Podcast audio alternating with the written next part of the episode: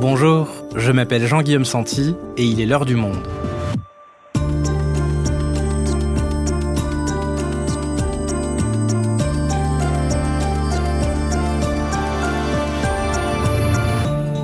Aujourd'hui, Silvergate, Silicon Valley Bank, Signature Bank, Credit Suisse, Deutsche Bank, entre faillites et fortes inquiétudes, c'est la panique dans le monde financier au point que l'on se met à redouter la possibilité d'une nouvelle crise financière 15 ans après celle des subprimes. Ces inquiétudes sont-elles fondées? Pourquoi certaines banques ont-elles fait faillite? Et à quel point la remontée des taux des banques centrales pour lutter contre l'inflation met au jour les fragilités de certains établissements? Eric Albert est correspondant du Monde à Londres où il couvre notamment les questions financières à la City. Il nous aide à comprendre les mécanismes à l'œuvre ici et le risque d'une nouvelle crise. Le spectre d'une nouvelle crise financière, un épisode de Cyril Bedu, réalisation Quentin Tenot.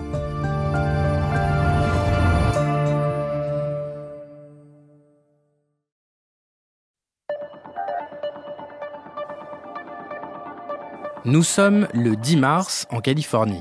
Dans une rue de la ville de Santa Clara, dans la baie de San Francisco, une longue file d'attente est perceptible devant un petit bâtiment gris en béton. Cet immeuble, c'est le siège de la Silicon Valley Bank, la SVB comme on l'appelle, une petite banque spécialisée dans le secteur de la tech, dont la plupart des clients sont des startups. Et ce matin-là, des responsables de ces entreprises font la queue pour récupérer à tout prix leur argent, un bank run, comme on dit, un mouvement de panique, devant la crainte que la banque ait enregistré tellement de pertes dans ses investissements, tout le monde se précipite pour être le premier à retirer ses placements avant que les caisses soient vides. Du côté des employés de la banque, l'heure est à la discrétion. Sur recommandation de leur hiérarchie, rares sont ceux qui sont venus travailler au siège ce jour-là, comme l'expliquait un salarié français de l'entreprise au JT de France 2. On nous dit de pas aller au bureau, on nous conseille de désactiver nos comptes LinkedIn, Twitter. Si on reçoit des insultes, on doit les transmettre. Mais pour notre sécurité, il faut pas qu'on aille au bureau.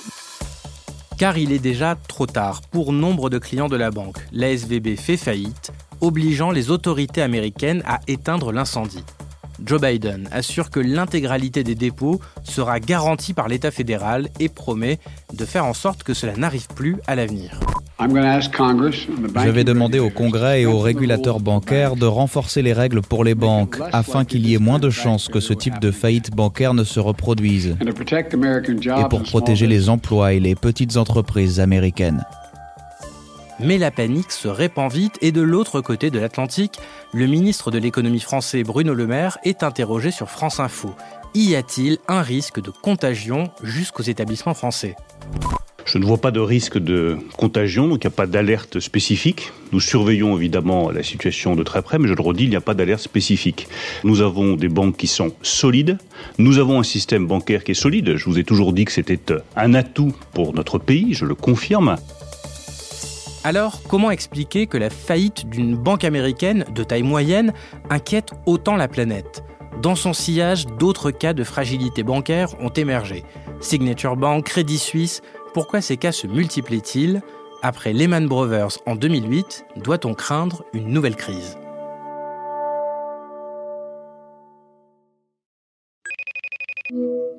Salut Eric. Salut Jean-Guillaume. Eric, on va revenir avec toi sur le contexte actuel qui entraîne beaucoup d'alertes actuellement dans le milieu financier en s'appuyant sur l'exemple dont on vient de parler, celui de la Silicon Valley Bank, pour bien comprendre les mécanismes à l'œuvre. Et derrière toutes ces paniques qui se succèdent, on trouve une cause commune, c'est ça? C'est exactement ça. Bien sûr, il y a un phénomène commun derrière tout ça. Ce sont les très fortes hausses des taux d'intérêt qui ont été décidées par les banques centrales pour lutter contre l'inflation. Alors, pour mémoire, hein, les banques centrales, ce sont par exemple la Réserve fédérale aux États-Unis qu'on appelle la Fed, euh, la Banque centrale européenne, bien sûr, pour la zone euro, la BCE, la Banque d'Angleterre encore. De façon plus ou moins directe, la hausse de ces taux directeurs, ces taux d'intérêt, a mis à jour les fragilités de plein d'établissements financiers et comme les banques centrales montent actuellement les taux pour lutter contre l'inflation, bah, on voit se multiplier ces inquiétudes. Alors, on va rentrer dans le détail, c'est un peu compliqué. Déjà, pour commencer, c'est quoi une banque centrale? Ça sert à quoi exactement? Alors, dans chaque pays, ou pour la zone euro, bien sûr, un groupement de pays, hein, il y a 20 pays dans la zone euro, les, banques centrales sont en gros les banques des banques. Donc, c'est là que les banques déposent leur liquidité tous les jours, et c'est là aussi où elles empruntent de l'argent tous les jours. Euh, et puis, euh, les banques centrales aussi, bien sûr, fabriquent la monnaie. Elles ont deux rôles officiels très importants.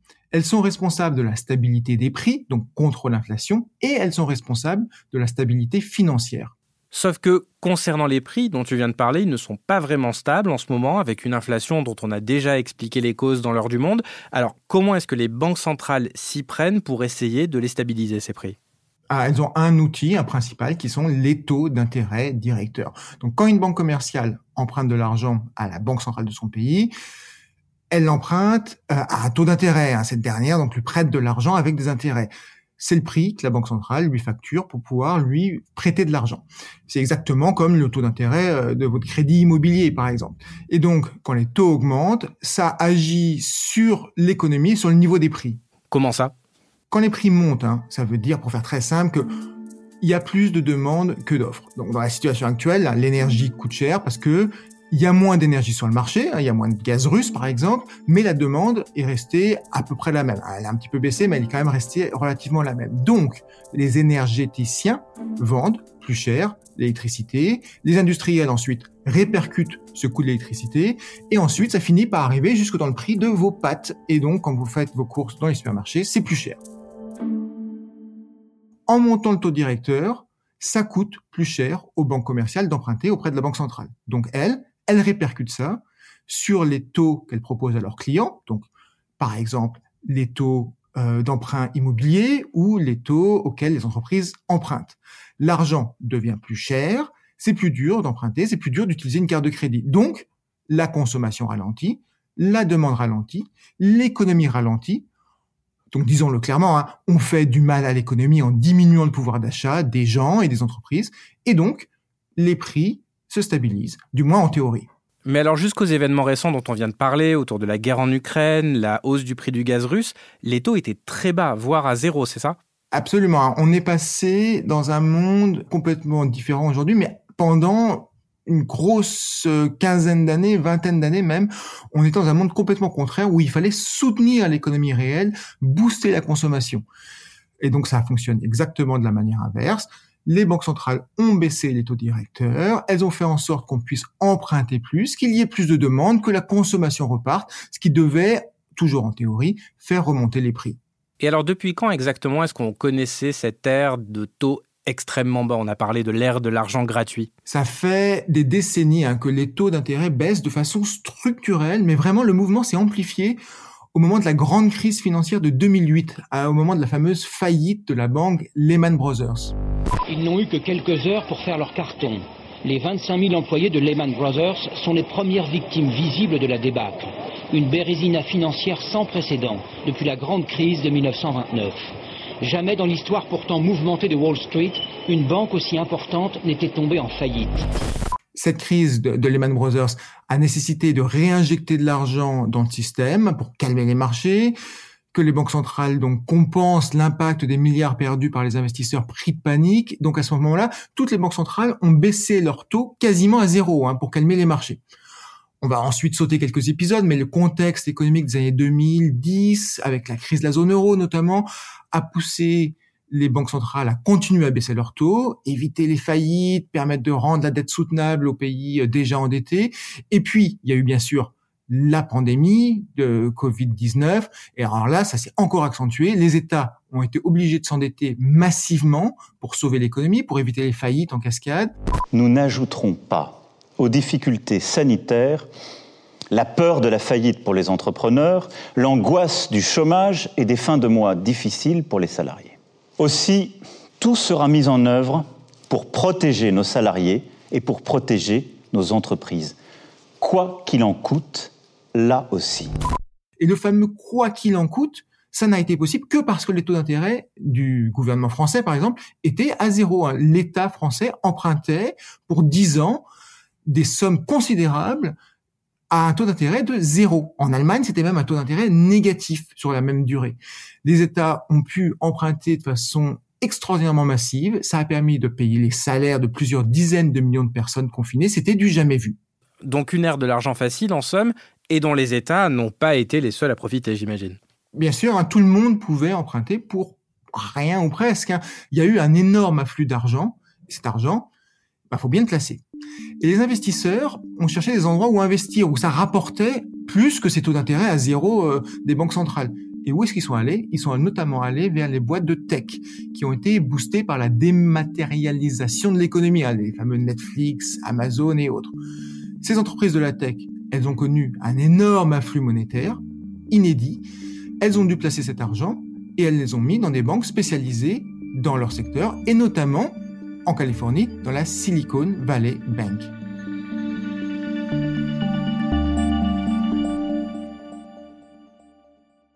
Donc la boucle est bouclée, on en revient à la Silicon Valley Bank. Donc si je résume l'histoire, on a des taux d'intérêt historiquement bas, avec le Covid qui a encore amplifié ce mouvement. Les investisseurs empruntent donc beaucoup plus, réinvestissent dans la tech, qui placent ces liquidités dans des banques comme la SVB. Et alors, la suite de l'histoire, c'est que va faire la SVB avec tous ces dépôts, avec tout cet argent? Déjà, précisons que c'était essentiellement, pas que, mais une banque de dépôt hein, qui recevait l'argent des startups, mais qui prêtait pas énormément. Les entreprises de la tech, généralement, avaient de l'argent qui venait d'investisseurs privés. Euh, donc, c'était une banque un peu inhabituelle. Et SVB se retrouve avec énormément d'argent en dépôt. Il faut qu'elle la place quelque part. Elle achète des bons du Trésor américain, des obligations d'État.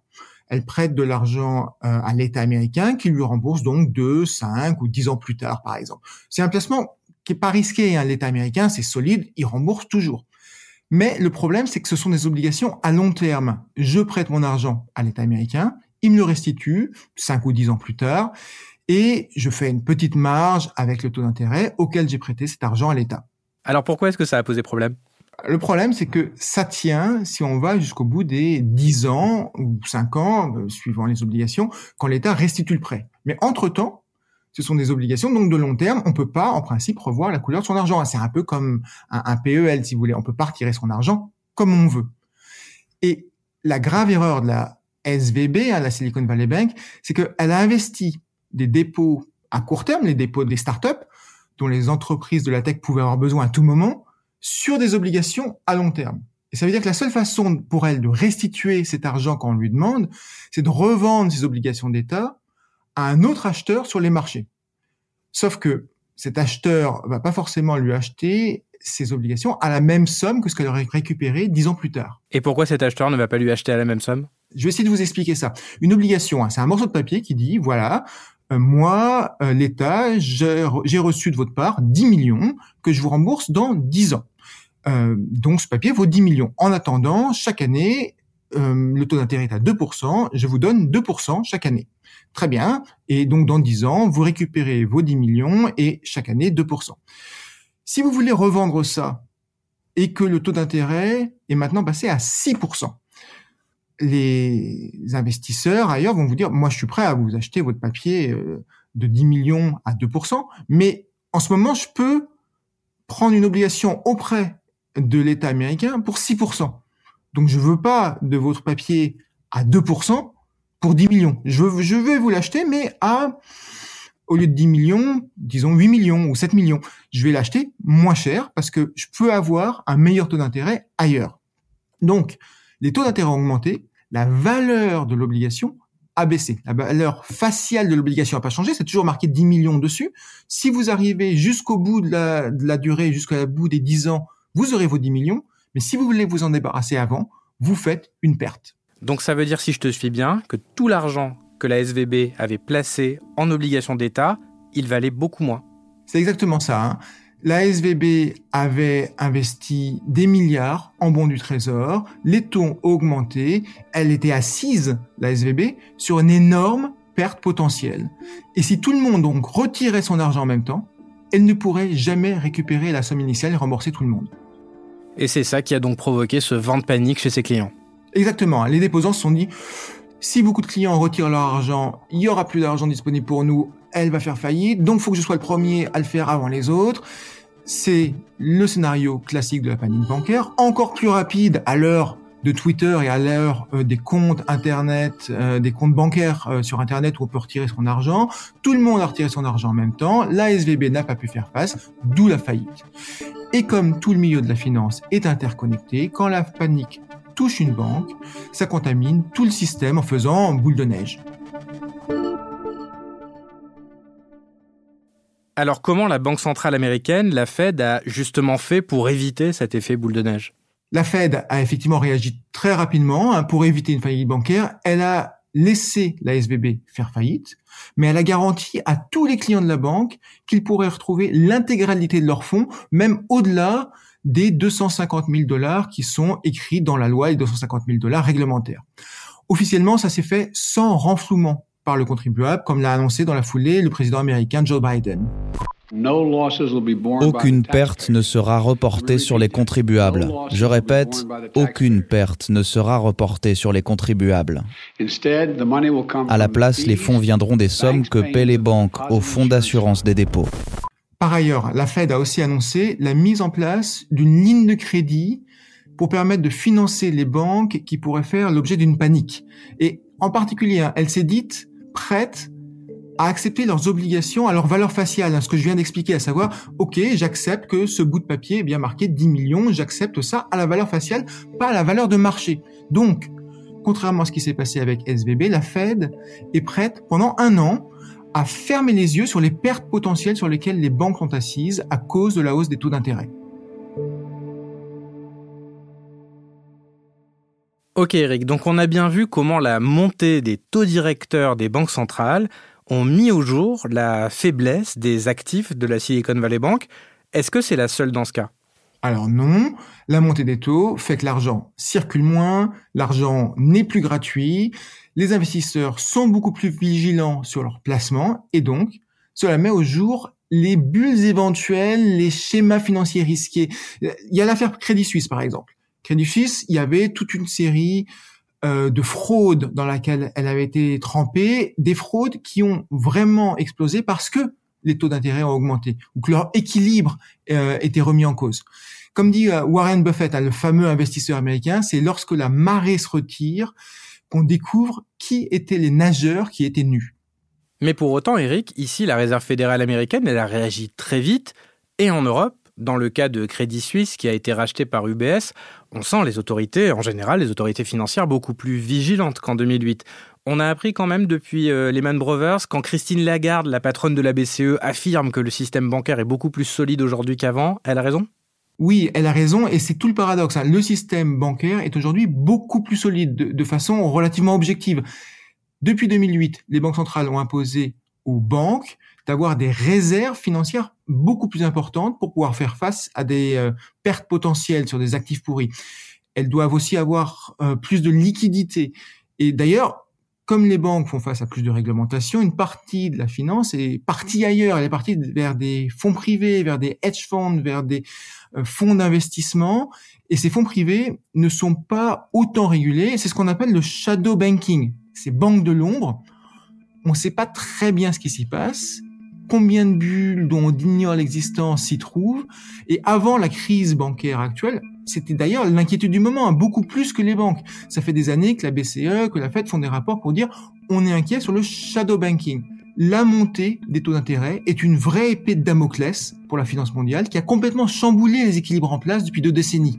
En, soi d'ailleurs, faut le préciser, c'est pas nécessairement une mauvaise chose que les taux d'intérêt augmentent, mais ce changement est tellement rapide, tellement soudain, tellement brusque que ça provoque des soubresauts assez violents et c'est ce qu'on voit en ce moment.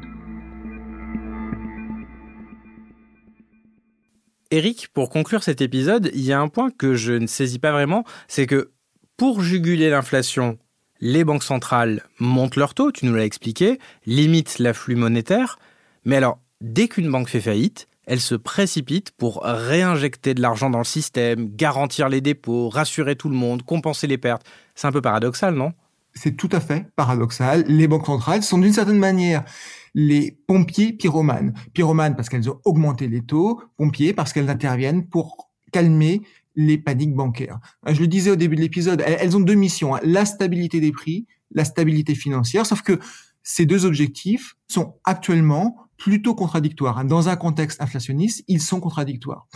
On, peut reprocher d'ailleurs aux banques centrales d'être plutôt au chevet des banques et des marchés financiers que des consommateurs, des entreprises ou même des États. C'est une critique qui s'entend tout à fait. Aujourd'hui, à cause de la hausse des taux, Les États qui veulent financer leur système hospitalier, par exemple, s'endettent à des niveaux qui sont plus chers, plus élevés, mais dès qu'une banque s'écroule, les banques centrales sont là pour renflouer la banque en question et sauver la finance pour éviter la contagion. En même temps, si les banques centrales n'étaient pas là pour faire ça, si elles n'arrêtaient pas très vite ces crises, stabilisaient les marchés financiers, ce serait, encore une fois, les gens les plus pauvres qui en souffriraient. Rappelez-vous, en 2008, les États-Unis ont laissé Lehman Brothers faire faillite. Ça a été une catastrophe. Merci Eric. Merci Jean-Guillaume.